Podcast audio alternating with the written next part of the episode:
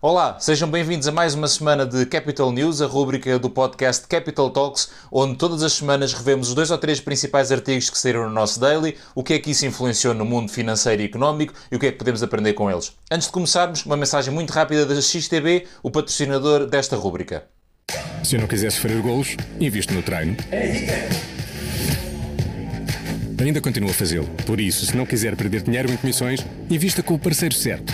Investe em ações e ETFs com a XTP. Escolha a XTP e investe em ações com 0% de comissões. Começamos então com um artigo escrito onde se fala do desafio das 52 semanas e como é que isso nos pode ajudar a poupar mais de 1.300 euros por mês. Este desafio das 52 semanas é uma das formas mais conhecidas uh, e mais animadas, se quisermos dizer, de conseguirmos poupar dinheiro e parte de uma premissa que é o ano ter 52 semanas e daí o nome do desafio ser Desafio das 52 Semanas. E este desafio pode ser feito de três formas. Nós podemos começar a forma tradicional, digamos assim, a forma ascendente, em que na semana 1 de cada ano nós colocamos 1 euro de parte, na semana 2, 2 euros, na 3, 3 euros e por aí em diante, e vamos aumentando até ao final do ano.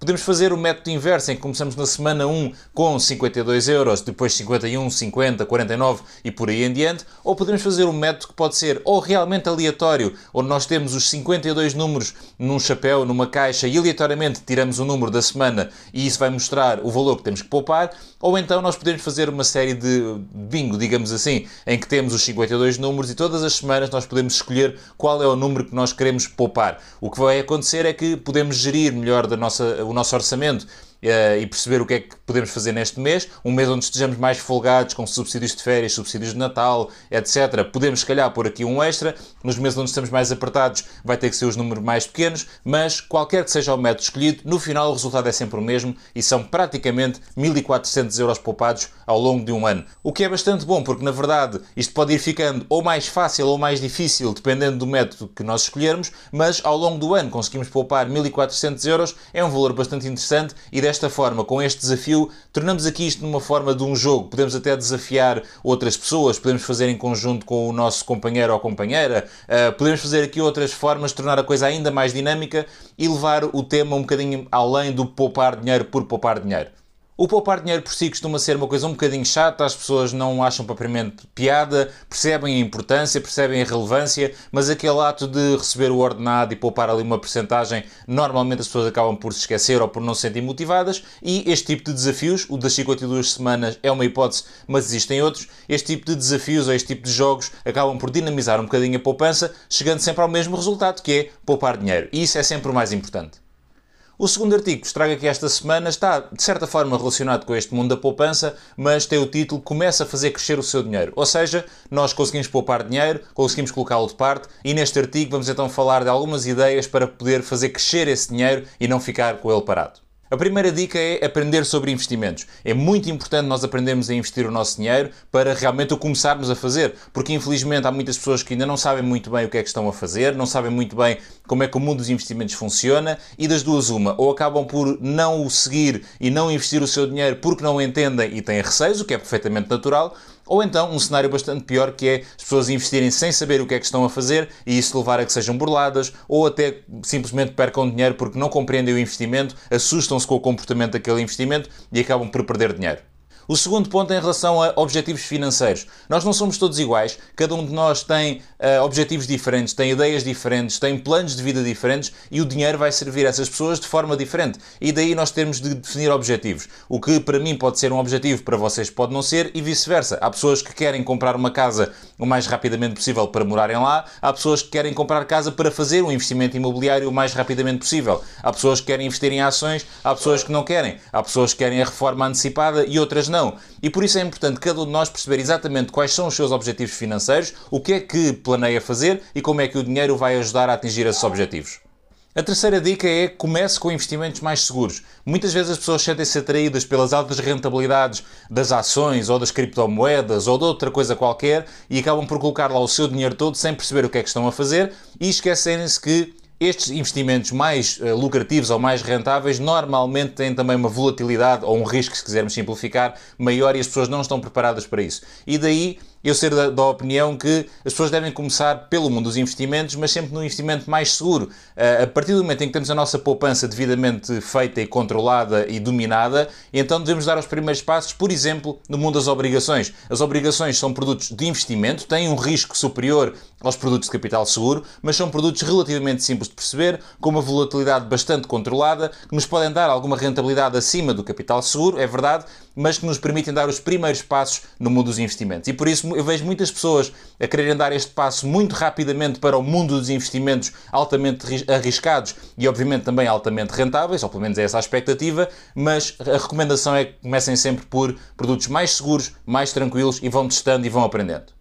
A dica seguinte é diversificar os investimentos. Fala-se muito sobre isto, não colocar os ovos todos no mesmo cesto, uh, e, e isso não poderia fazer mais sentido. Os investimentos não são todos iguais, nem tudo se comporta da mesma forma na mesma altura, e se nós tivermos vários tipos de investimentos diferentes, não só em tipos de ativos, ou seja, obrigações, ações, metais preciosos, imobiliário, uh, criptomoedas, peer-to-peer, -peer, tudo isso, mas também em termos de diversificação geográfica, termos investimentos nos Estados Unidos, na Europa, nos mercados emergentes, tudo isso vai aumentar muito a nossa probabilidade de sucesso, porque os mercados são voláteis, as coisas sobem e descem naturalmente e nunca ninguém sabe efetivamente quando é que isso vai acontecer e por isso nós diversificarmos os nossos investimentos vamos estar muito melhor preparados para todas essas situações. A dica seguinte é manter-se atualizado. É verdade que, quando estamos a falar de investimentos relativamente simples, a ideia é que não tínhamos que andar sempre em cima do acontecimento e sempre a tentar perceber o que é que está a acontecer. No entanto, temos que nos manter atualizados em relação ao que se passa no mundo para podermos identificar ou potenciais novos riscos ou novas oportunidades. Mantermos atualizados em relação a coisas como reuniões do Banco Central Europeu ou do Fed, a divulgação de resultados de empresas, a política económica nacional, de evolução do PIB, inflação, etc. Tudo isso é extremamente importante, porque tudo isso vai acabar por ter um impacto nos nossos investimentos e no nosso dinheiro, e daí mantermos atualizado ser extremamente importante. A dica seguinte é manter uma mentalidade de longo prazo. E fala-se, infelizmente, cada vez mais de ganhar dinheiro rápido, ganhar dinheiro garantido, tudo isso, mas na maioria dos casos isso não vai acontecer. Poderá haver aqui um golpe de sorte, poderá aqui haver um determinado momento de investimento, seja lá o que for, que realmente faça isso acontecer, mas é raro na maioria dos casos, uma mentalidade e um investimento e uma projeção, um plano, se quiserem dizer, de longo prazo trará muito melhores resultados para tudo, seja para os vossos investimentos, para os vossos negócios que estão a começar, para o vosso plano de carreira, seja lá o que for. Se estabelecerem um plano de longo prazo, mas depois o partirem em metas uh, um pouco mais curtas, obviamente, e de mais curto prazo e de mais rápido alcance, o vosso plano à partida funcionará muito melhor, porque irão manter uma mentalidade de longo prazo, um plano final, um plano de longo prazo, mas vão tendo ao longo desse esse tempo uh, metas de mais curto prazo e que vocês conseguem facilmente verificar se estão a alcançar ou não, e isso vai-vos mostrar se estão ou não no caminho certo. A última dica é procurarem aconselhamento profissional, e isto pode ser através das entidades financeiras, pode ser através do próprio banco, ou procurarem, por exemplo, um mentor ou um consultor nesta área. Se vos puder ajudar em alguma coisa, eh, relembre que as sessões de mentoria estão disponíveis. Vamos ter também o link aqui na descrição deste episódio para poderem marcar a vossa sessão de mentoria se quiserem. No meu caso em concreto, nunca vos poderei fazer, eh, ou pelo menos para já, aconselhamento financeiro. Não vos posso dizer exatamente investam mil euros aqui e dois mil euros acolá. O que eu terei todo o gosto em fazer e todo o interesse é explicar-vos como como é que funciona este mundo, explicar-vos o que é que são ações, obrigações, ETFs, fundos de investimento, peer-to-peer, -peer, tudo o que vocês quiserem saber sobre este mundo, ajudar-vos a, a, estruturar as vossas ideias, a descobrir todo este mundo fantástico das finanças pessoais e dos investimentos, para depois poderem tomar a vossa decisão completamente de forma independente, autónoma, mas consciente. O último artigo desta semana é relativamente à Meta, antiga Facebook, e que, aparentemente, de acordo com os analistas do Citigroup, continua subvalorizada. As ações da Meta desde o início do ano eh, mais do que dobraram de valor, elas subiram 120% desde o início do ano e os analistas do Citigroup indicam que poderá subir ainda mais 35% para o novo preço-alvo. O mundo das empresas tecnológicas e muito uh, à boleia, digamos assim, da inteligência artificial tem disparado. Na verdade, estas grandes empresas tecnológicas que estão a fazer grandes investimentos na área de inteligência artificial têm sido responsáveis pela grande maioria do crescimento até do S&P 500, do índice norte-americano das 500 maiores empresas.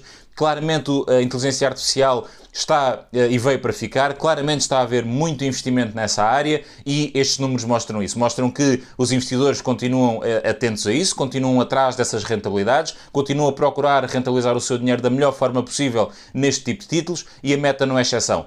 Obviamente que este preço-alvo, esta análise que é feita, é meramente indicativa, ninguém poderá garantir que realmente o preço vai lá chegar. No entanto, parece que haver aqui algum consenso em relação ao crescimento ou ao potencial crescimento das ações e das empresas nesta área, e isso poderá ser interessante para quem procura investir neste tipo de empresas. É muito importante termos em mente que é verdade que a inteligência artificial tem sido aqui nos últimos meses o grande motor do crescimento uh, das empresas, digamos assim, nesta área e até do tal índice, como eu estava a falar. No entanto, as coisas mudam. Hoje em dia é inteligência artificial, mas imaginem que saia uma qualquer regulamentação sobre a inteligência artificial daqui a seis meses e que limita muito a ação destas empresas, os desenvolvimentos que estão a ser feitos e o que poderá acontecer é que esse crescimento e essa rentabilidade simplesmente desaparece. Por isso tenham muita atenção a tudo o que está a acontecer no mundo, obviamente mantenham-se atentos, tal como estávamos a falar há pouco, às novidades, mas não deixem que a moda fale por si, não deixem que seja a única uh, análise que vocês fazem, não alinhem num investimento apenas e só porque está na moda e toda a gente fala sobre isso,